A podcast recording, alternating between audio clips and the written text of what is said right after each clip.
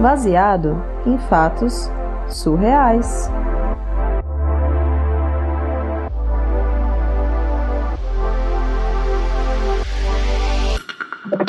Eu ajudei a criar os meus irmãos, então essa coisa de ser mãe para mim nunca foi uma necessidade. Eu achava assim que já tinha feito esse papel, eu já tinha lidado com essa coisa de criança, mas quando eu conheci o meu marido, né, o meu primeiro marido, ele me inspirou. Não sei explicar. Ali eu senti, sei lá, segurança e eu quis casar com ele, quis ter filhos com ele, quis fazer tudo com ele. Tanto que quando eu engravidei dele, a gente não estava casado ainda, e o meu pai falou para eu abortar.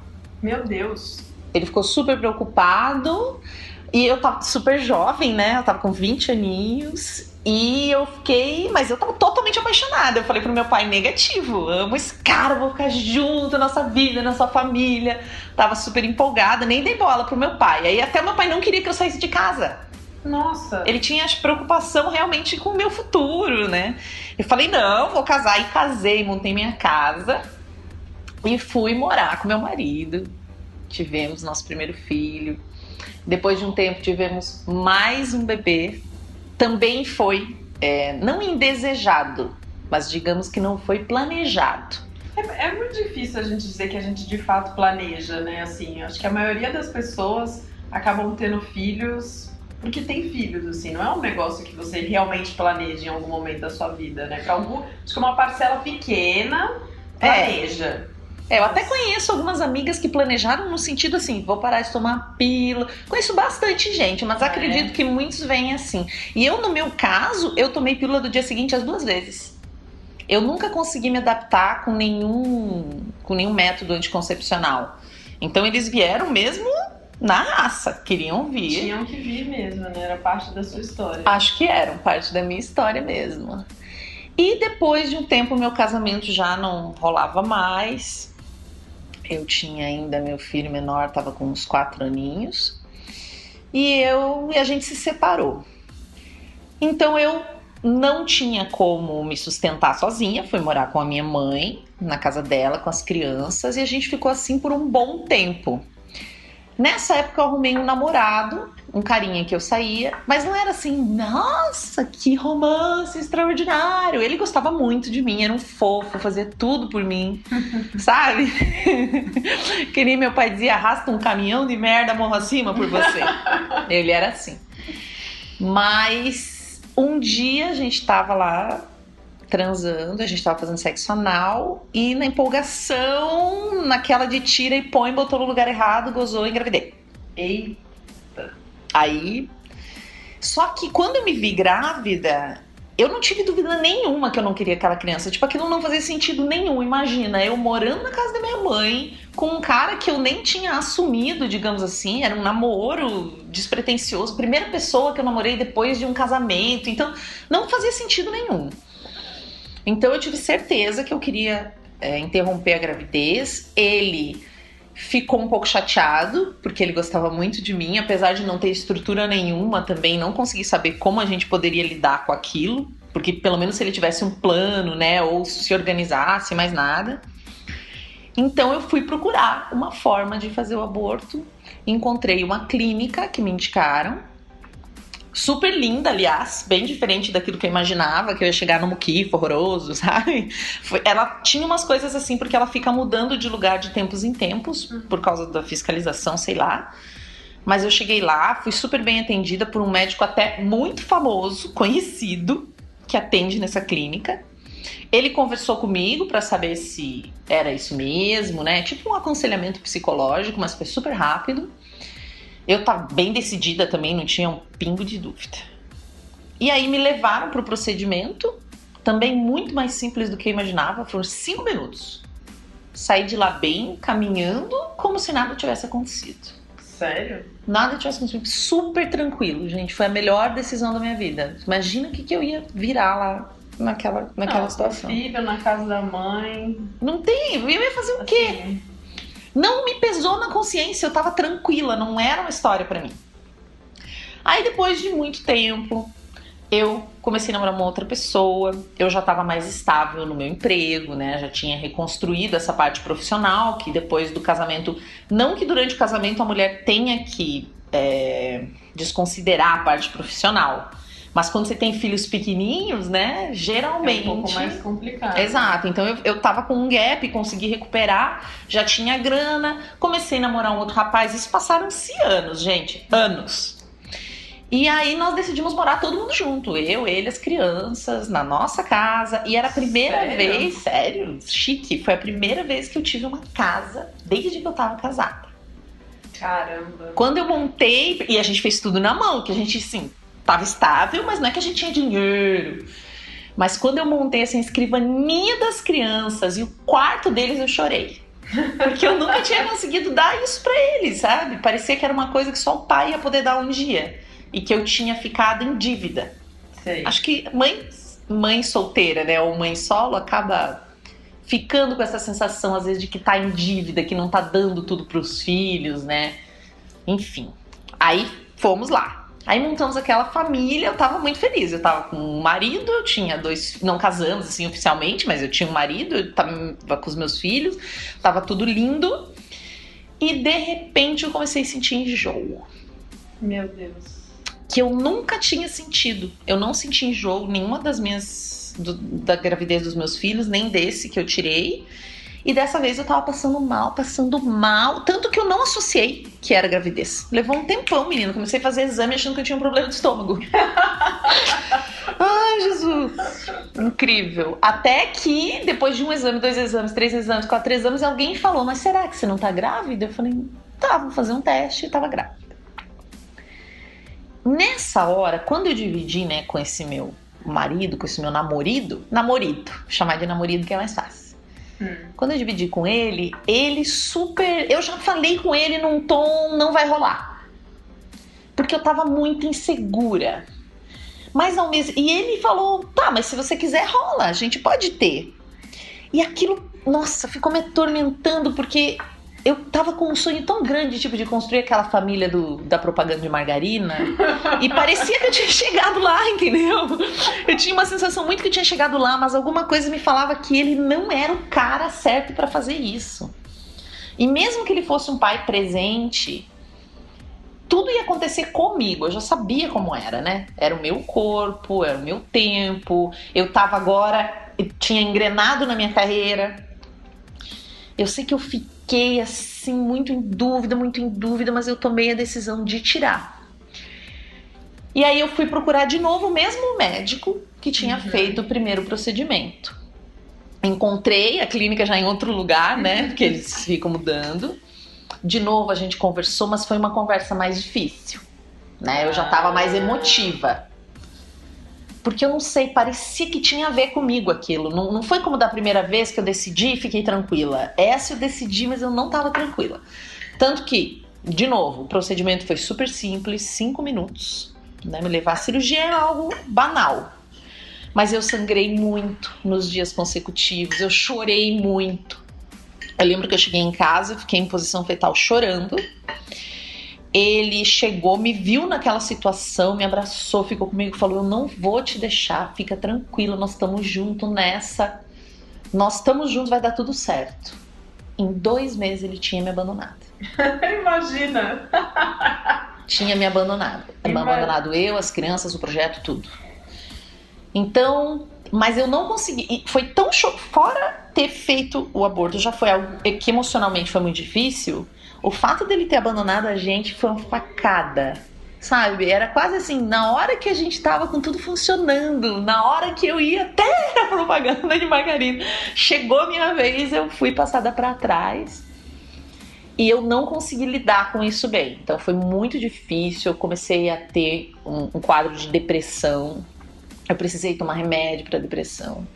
Eu engordei muito. Eu engordei 20 quilos. Meu Deus. Então, assim, o meu corpo mudou totalmente.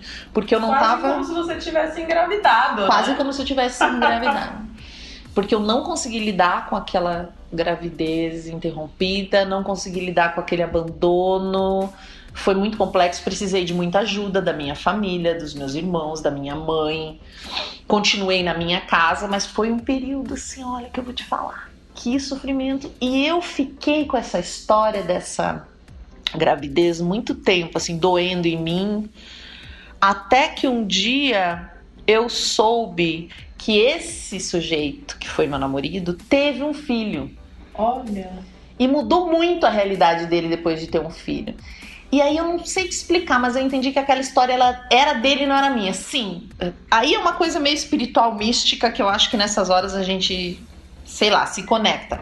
E aí cada um tem as suas Cada um tem suas né? crenças, É. mas assim, o que, que eu acredito pra mim? Que ele tinha que ter um filho. Que era o filho dele. Por isso tinha tanta essa sensação de que a criança precisava nascer, mas não era comigo. Tanto que aí o meu coração se acalmou. Hoje eu tô super tranquila. Já tenho um outro namorado, estou com outra pessoa maravilhosa, divina. Estamos nos dando muito bem. Estamos pensando se a gente vai morar junto ou não, né? Com muita calma. Isso tudo são muitos anos, sabe, gente? E eu até tenho vontade de ter outro filho, sim. Se a gente engrenar, se for bacana, sabe? Eu acho que uma coisa não tem nada a ver com a outra. São situações muito diferentes, assim, na nossa vida. Então, quando as pessoas ficam polemizando, problematizando, sem ter vivido, acho que falta muita informação. Não é, não é real que a gente tá. Então, pra mim foi tudo totalmente diferente. Tipo, um aborto do outro não teve nada a ver um com o outro. Eu já tenho filhos e eu tenho vontade de ter.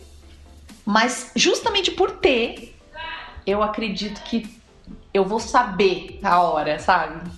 É quase como se você acredita que isso tem a ver com não é um acidente de percurso assim, mas é é uma questão do contexto. Cada momento da sua vida, cada contexto tem uma tem uma conjun- conjuntura que faz com que você tome uma decisão ou outra. E isso não, não significa que você não tem amor pelos filhos que você tem, ou que, que você não venha a ter filhos depois, assim, que é uma questão contextual, sabe? Pra mim foi. Pra mim foi. Eu não tenho muitas amigas, porque as pessoas não falam muito dessas experiências, né? Mas É. eu tenho duas amigas é, que eu sei que já, já fizeram aborto. E pra elas foi muito parecido. Não foi nada, nenhuma história foi parecida com a minha no sentido do relacionamento, assim, Uhum. mas da decisão, sabe? Tinha alguma coisa nelas que dava uma certeza de que não era para aquilo acontecer naquela hora, que aquilo ia causar muita, muito problema, muita tristeza. Nenhuma teve facilidade em decidir, né? Não deve ser uma decisão fácil, assim. Imagina, a gente já falou inferno. Não, É. muito difícil, muito difícil. Mas eu, a primeira realmente não foi difícil, né? Que eu contei. A primeira não foi difícil pra mim, tava muito claro. Claro, rola um pouquinho de culpa, tem todas essas coisas assim, mas não, não foi difícil não. A segunda que foi mais pesado pra mim, Você emocionalmente. acha que pelo fato de você ter tido acesso a um médico, a uma clínica, uma coisa assim que aparentemente parece mais segura, que isso também te deu um suporte assim da certeza de que o que você estava fazendo não tinha chance de dar errado, por exemplo? Alguma passou pela sua cabeça que você poderia ter alguma complicação ou que, sei lá, podia acontecer alguma coisa? Passou na minha cabeça na primeira vez, porque eu não sabia se eu ia conseguir achar uma clínica. Tipo, eu fiquei pensando, meu Deus, onde eu vou encontrar uma clínica? Com quem eu vou falar? Como é que eu vou conseguir? Então, enquanto eu tava nessa pira, assim, dentro da minha cabeça, foi muito. Eu pensei em uma formação, sabe essas coisas que a gente ouve falar. Quando eu cheguei na clínica, essa dúvida foi totalmente dizimada, assim, não tive dúvida nenhuma, porque o doutor era muito competente, a clínica muito organizada, se via que era um trabalho sério, sabe? Porque a gente ouve falar, né? Teve uma moça esse ano, alguma coisa que foi de que foi fazer um aborto clandestino e morreu. Então, essas notícias ganham uma proporção. E eu acredito que isso aconteça mesmo. Mas eu tive sorte, né?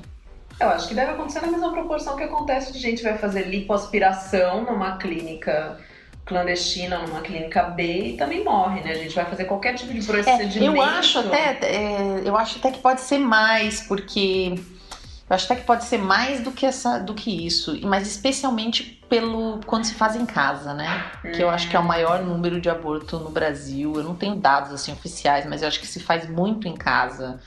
Tem muito tal do Stotec, desses remédios, e que às vezes não dão certo, porque depende do organismo, aí ela não pode correr para o hospital. Ou uma coisa que se faz muito é iniciar o procedimento em casa e aí correr para o hospital e dizer que foi natural, né? Ah. Que é recurso de quem não tem dinheiro. Eu, minha filha, juntei todo o dinheiro que eu tinha. Juntei o dinheiro, mas é por isso que eu tive um bom atendimento.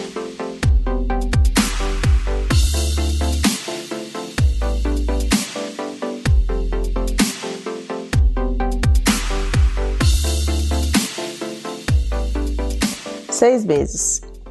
Seis meses foi o tempo que demorou para esse episódio ir ao ar.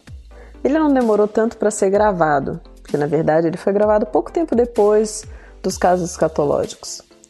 Mas foram seis meses ouvindo, refletindo, seis meses de vida, um monte de coisa acontecendo e uma certa resistência em divulgar esse episódio. O assunto desse episódio é difícil, é... Você chegou até aqui, provavelmente você ouviu toda a história. Aborto é um assunto bastante polêmico que envolve muitas coisas. A gente não está aqui para discutir se é certo, se é errado, condenar, julgar, nada disso. A gente quis trazer uma história, faz parte da história de uma mulher, faz parte da história de muitas mulheres acontece, é um fato e ainda é um fato surreal.